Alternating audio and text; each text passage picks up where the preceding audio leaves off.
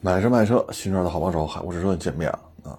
最近这个大车的行情啊，真是比较着急啊！这个着急的原因是什么呢？因为有些车要换代啊，有些车要换代。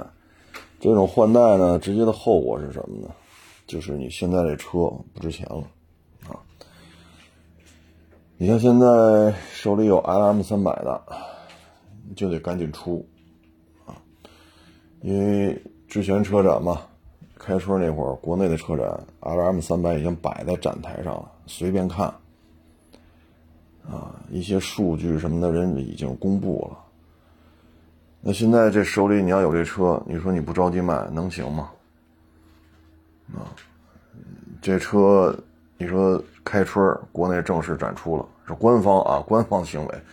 又不是什么平行进口啊什么之类的，官方行为。那也就是说十一，啊，就今年十一国庆节的时候，这车是不是店里也就开始卖了？然后你包括相对应的就是埃尔法，啊，威尔法，那现在加价幅度越来越低，啊，像 L M 这个七座版的还能加个二三十，四座版的十几个，加价就加这么多。越来越不值钱，啊，阿尔法也是，加价幅度越来越低，啊，这种低都，哎呀，这怎么说呢？所以现在像过去阿尔法加三十加四十，你现在就是加十几个，啊，就加十几个，所以这事儿就没招了，啊。L M 三百一摆出来，阿尔法就会出来。所以说大车你得赶快清啊，不赶快清库存，这肯定是不行啊。所以是着急呗，啊，当然价格也是来回波动，啊，也是来回波动。有些东西现在也咱也没法去判断。你比如说凌志五七零，怎么就突然涨起来了？啊，凌志那个 L X 六百怎么突然就降价？这有些东西变化太快啊，咱们也不好去判断。嗯，包括现在这陆巡啊，一九的、二零的，杆新杆新的啊，车况完美无缺。你说二零年的陆巡四点零，你喊八十一、八十二，你这明摆着就卖不去了啊！你现在降十万，说七十一、七十二。也未必有人来找你看车了，啊，主要是八十五的这批 L L C 三百已经到这种程度了，啊，除非他再过十天半个月腰上不了牌了，除非这种情况，否则的话，你现在这些车就是砸手里了，没有办法，啊，真是没有办法，嗯，包括这途乐，啊，这现在也是很难卖的车。好卖的可能就是像前两天那一万多公里的三点五，啊，那也来了就卖，就这很好卖，啊，剩下的啊，当然了，我那车一发出来，底下一堆人啊，谁买呀？谁买谁大傻帽？您放心，有钱消费这个的，人家直接拿下，啊，您这键盘上码字的，也就是接着码字儿，啊，根本就不耽误卖，啊，包括这些 F 勾，啊，这都是。非常好卖，所以有些车呢好卖，有些车呢赔钱也得卖。要不然你说 L M 三百，说咱这店比较大，是不是？咱这有档次啊，您弄仨啊，您弄仨埃尔法来，或者弄三个 L M 三百来，哎呀，那您这车得赔多少钱呢？是吧？您说您这得赔多少钱？现在反正这大车吧，就是得慎重，啊，就是得慎重，不慎重的话，很麻烦，啊，真真的是很麻烦，呃，所以看热闹吧，啊，外行看热闹，啊，内行看门道，哈哈，反正有些车收回来就是麻烦事儿。啊，收回来就是麻烦事儿，这个你是，嗯，一点招没有，啊，一点招没有。哎，咱就不操心这个了啊。那现在这个经营的压力呢，主要是来源于你这车，你这车收回来了，你收车的钱是谁的？啊，现在这种大的规模比较大的，啊，几乎这钱都是带腿的，这都牵扯一个金融成本。啊，二手房是不动产，二手车是动产，啊，所以二手房你说利息那么低，现在二手房分期去买房的话，基本上就是四个多点但是二手车可没这利息，那不是差一点差半点差太多了。所以你二手车，你说借一千万，好家伙，你这一年，哎呦，你得挣多少钱呀，才能把这息还上？还完了息，再说房租，再说人工，啊，然后再说去结那些什么抛光的费用、过户的费用，啊，水电费什么的。所以现在借钱，这个综合下来，你这成本太高了。那现在这有些是吧？你这大车，你这怎么收？啊，就有些大的这种车行。他有时候这里边就很麻烦了啊，嗯，然后多头管理，多方投资啊，那最后导致就是诉讼量特别高，车怎么来的不知道，车怎么卖不知道，那最后就是大量的诉讼，尤其是最近这两个多月，诉讼的高发期啊，因为开春以后嘛，是吧？呃。该开庭的开庭，该宣判的宣判，该执行的执行，会把去年下半年啊，今年春节前这些堆积的这些案子吧，因为现在不用戴口罩了嘛，啊，全都开始，所以最近这俩月就是诉讼的高发期，啊，那大车行这样，小车行它也这样，你说你收个十万块钱的车，啊，你比如说咱八个人合伙，没钱嘛。八个人合伙，咱就合伙干这个。那好，这一台十万块钱的车，他能商量两个小时，他能商量两个小时，啊，那人家卖家就烦了呀，啊，这么慢呢？你你你说查记录慢，这能理解，啊，这这个慢，他没办法，因为牵扯系统的问题。那就这车多少钱收？哎呦，这就罗圈价了。这个磨磨磨叽来 磨叽去的，你得八个股东都得达成一致啊。所以说是九万八收，啊，还是十万零一千收，还是说不收？啊，你包这车多少钱卖也是，这车啊，说十万来的，有人给他十万零八千了，啊，那就卖吧。这不还能挣点吗？不行，八个股东没达成一致，就必须得超过十一万五，那就耗着吧。啊，你这一耗着，越耗行情越差，耗来耗去，买卖就黄了。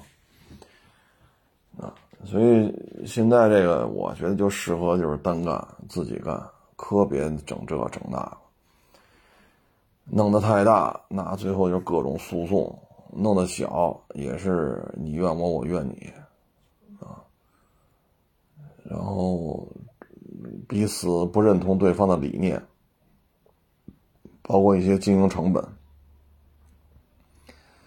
你提的招那现在带来经营成本了，但是没有带来收益，那这成本算谁的？那提这招的人就认为应该均摊，那其他股东认为都是你你张罗的，没有任何收益。那费用应该你出，那这里边它就是矛盾，啊，这种矛盾没有办法去调和，那最终就是散了，啊，嗯，说到这儿了，钱的事儿啊，就一网友给我发一视频，说一卡车司机，啊，这个是怎么着分期付款，啊，这个是是是卖卡车，最后变成买卡车，反正也是。因为视频比较长，我也没看完，也是下套，啊，就跟前两天说那卖房似的，你不是想傍大款吗？我就是啊，送你套房，首付不用你出，行吧？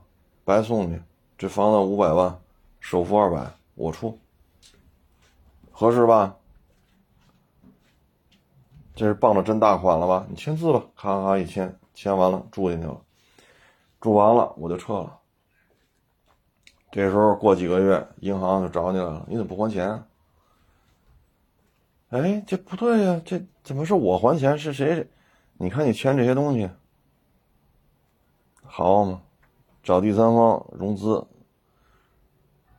融完资给房地产开发企业，然后这个合同确实没让你出钱，但是所有签字都是你签的。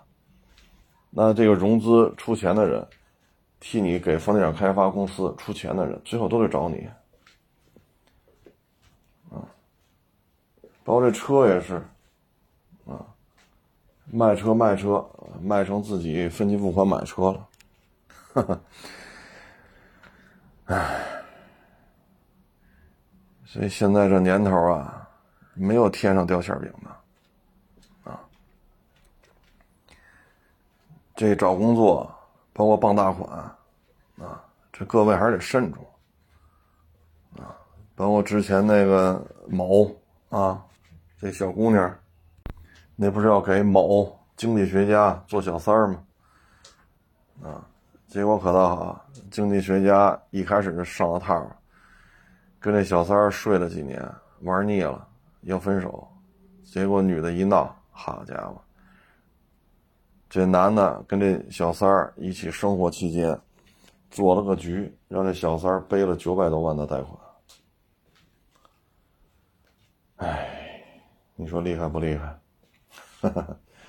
所以别老惦记着去傍大款，啊，他能真是挣出几亿、几十亿身价，这都不是大傻子，啊，这都是人精儿，啊，你跟他去斗，你可斗不过，啊，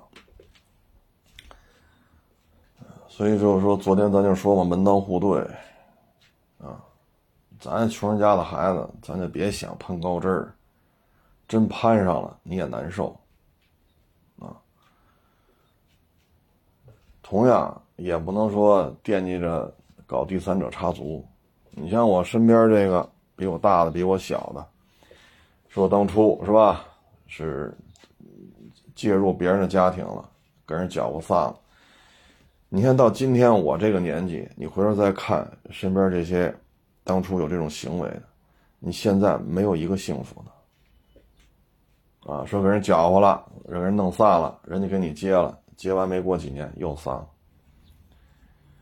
那现在就没招了，啊，所以也不要去干这种介入他人家庭的事儿，也不要惦记着说我要傍大款，我要傍富婆，这些事情也不要去想，啊。咱们这个就是普通老百姓，咱得找一普通老百姓就完了。像昨天说那网友说来北京打拼三十年了，弄了四套房子，是都不算太大，五十多、六七十、八十多，但是在北京正经八百人买下来了，是不是？那以后就找一个呗。而且我跟他说，我说最好找一个呀，父母在一线城市，比如北上广深，有。常年的工作经历，这样的话呢，作为孩子的家长，他才能理解大城市生活的这种现状。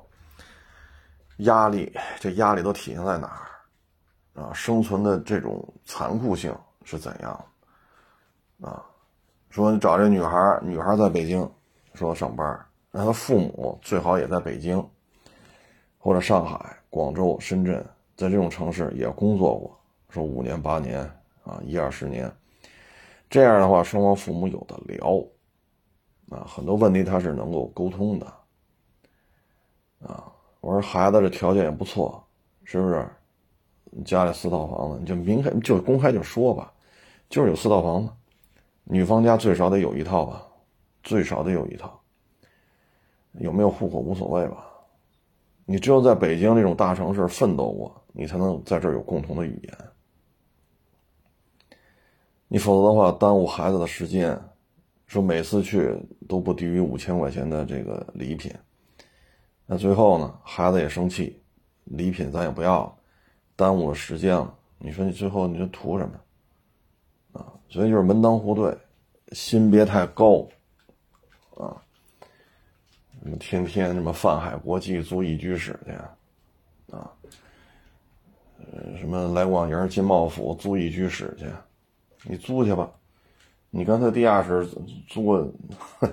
跟保安大哥或者保洁阿姨那儿劈出一间来得了，你看，你看人这样的业主能跟你搞上对象吗？哎，咱就不说这个下一代的事儿了啊，这东西还是看缘分啊，还是得看缘分。反正作为上一辈来讲呢，只能是拼尽全力啊，给孩子多创造点物质条件吧。自己吃了苦，就不希望孩子再吃了。其实就这么点事儿。至于下一代，对吧？是是怎么怎么着，那就儿孙自有儿孙福了啊。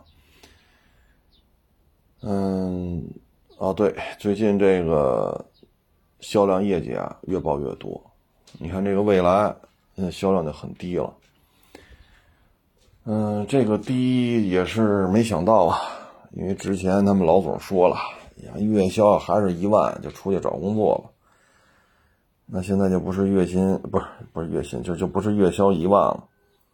现在才卖了六千多台，啊，而且四月份六千多，五月份六千多，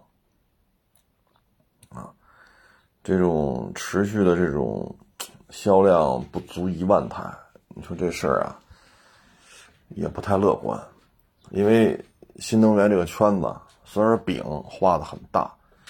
但是你会发现，比亚迪、安安啊、特斯拉，人家折腾的幅度也很大啊，所以说饼是很大，越画越大，但是能折腾的也不老少。所以对于未来来讲，现在我觉得啊，个人也是一瞎猜。第一呢，就是车型啊。更多的去把这个精力用于换电站啊，然后呢，车型的开发迭代做的不够啊，产品数量偏少。你像走量的车，那显然不是这些高价位的车。之前咱也分享过一数据，超过三十万的新能源汽车，前四个月只卖了百分之六点多。也就是说，每卖一百台车，有九十三点多，啊，九十三辆多都是成交价低于三十万的。所以呢，就是你在一个快速扩张的这画大饼的过程当中，你非选择一个市场份额非常小的细分价格区间去投放产品，这是有明显问题的。啊，你看五菱那冰果。啊，这俩仨月也卖了四五万辆了。啊，之前的五菱宏光 mini EV 那一年几十万辆。啊，海豚、海鸥，啊，你说哪个销量差？啊，包括 Model 三，这卖的也可以。啊，包括安安，几乎都是十几万、二十几万。所以说，产品定价是有问题的。再一个就是你投入了大量资金去建换电站，这个成本太高了。你像咱原来说这例子，那你说丰田买卖做得大，丰田是一边在国内卖车一边干加油站吗？你说奔驰历史悠久，奔驰在中国是一边卖奔驰车一边弄奔驰牌加油站吗？你说大众在国内精耕细作这么多年，那大众是一边卖着帕萨特卖这个迈腾？一边弄大众牌的加油站吗？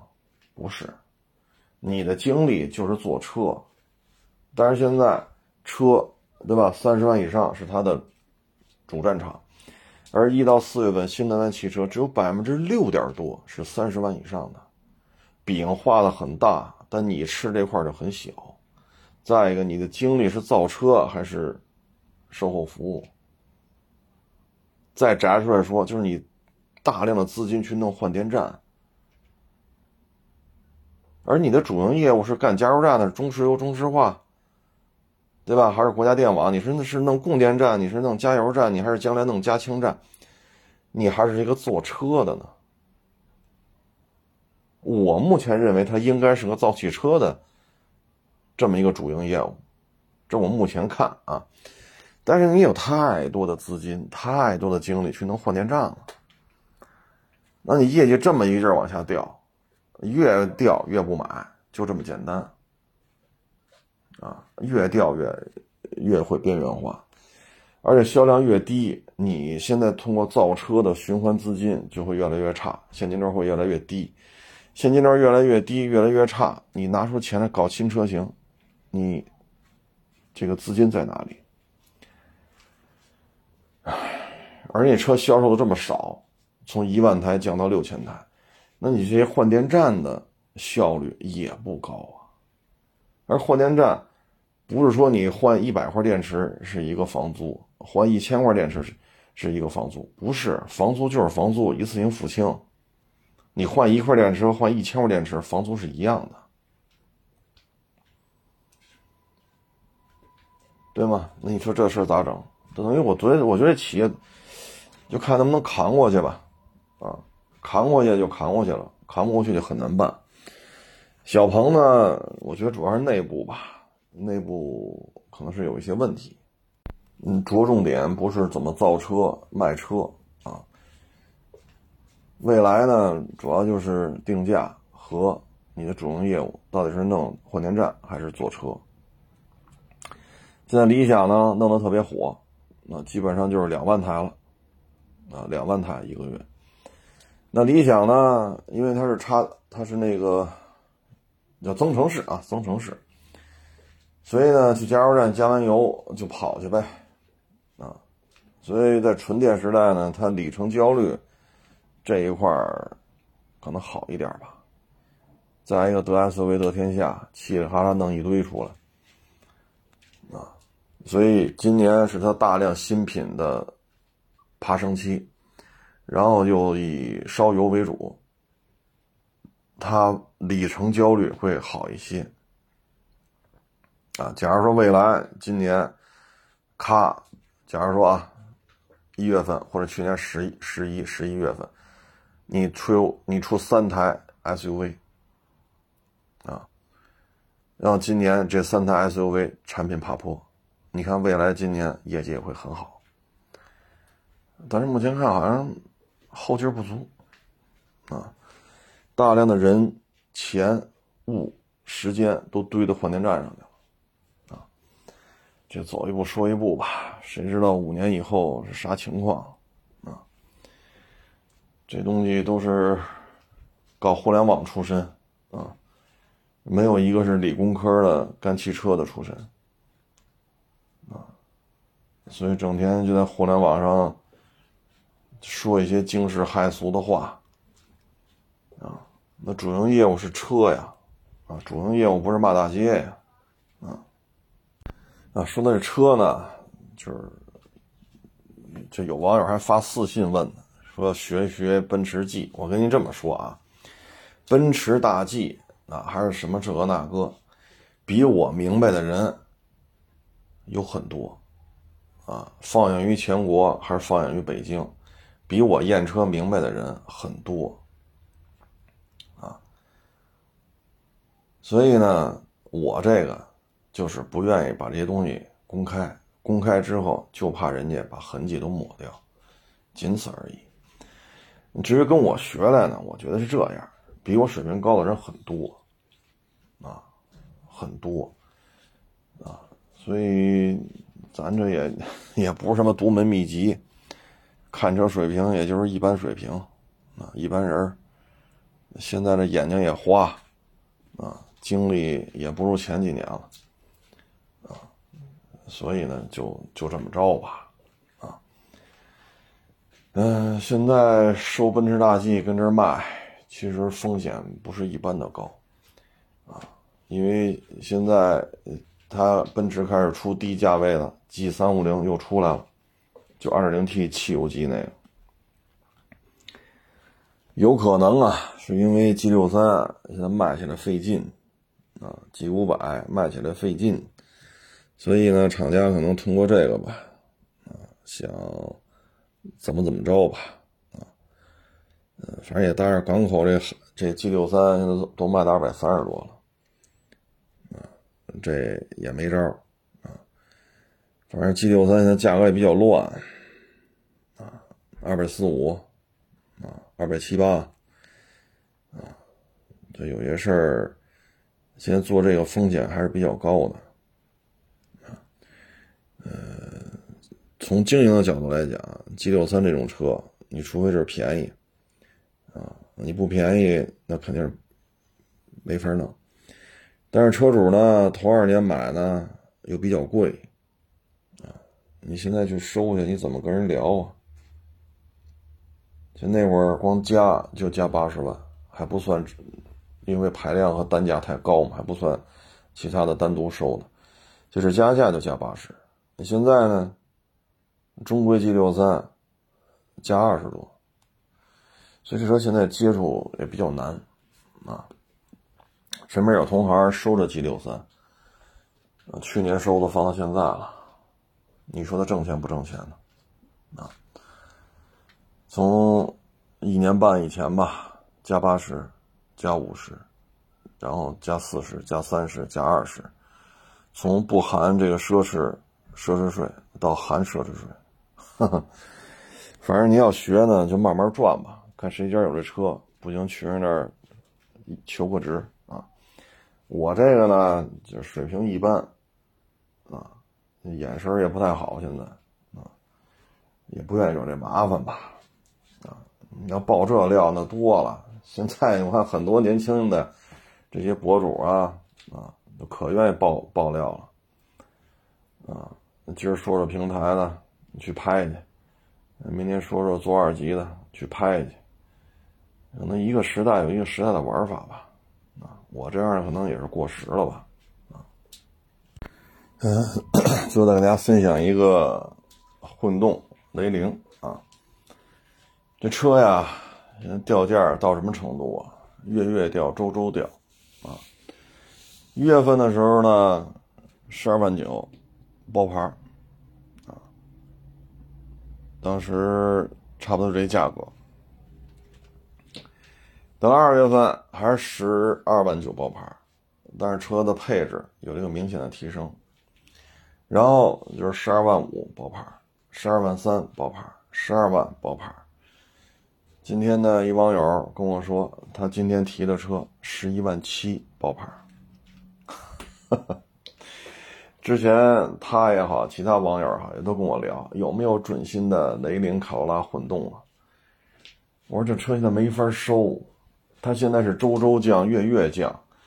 你说这收回来，你除非三两天你把它卖了，要不然这车没法弄啊。再一个人车主一年前买的车，那花了多少钱买的呀？啊，你现在哈，你比如说人去年。人家可能十三万包的牌那现在十十一万七包牌那你这车等于他开了，就是去年十一到现在啊，就是说开了八个月、九个月，不到一年，那你车价格掉了一万多啊，那对于他来讲咋整啊？那这车收车价，你说，哎呀，过十万吗？你现在去收去，啊，那对于他来讲，他能接受吗？所以现在这种车没法收，周周降，月月降，你也不知道什么时候是个头，你说不清楚，啊，所以这种准新车没法弄，没法弄，你收过来，你也不敢在这摆的时间太长，你得以最快的速度把它卖掉。因为这车量太大了，它不是什么稀缺车型，啊，每个月雷凌、卡罗拉混动都能卖好几万辆，啊，所以现在这个二手车呀，大车不敢碰，啊，你说你现在开一 L M 三百了，你说给你多少钱？啊，你说你开个二零年的陆巡四点零来，你说给你多少钱？对吧？你说小车卡罗拉雷凌好卖吗？好卖，多少钱？你给人家多少钱？所以这事儿就很麻烦，现在啊，哎，这网友也是跟我聊，我说真是没法收，找我聊了得有几天了，我说这车没法收，现在收了肯定给给您说，对吧？但是这车现在周周降，月月降，去年买的车主，今年来买，一听价格人接受不了。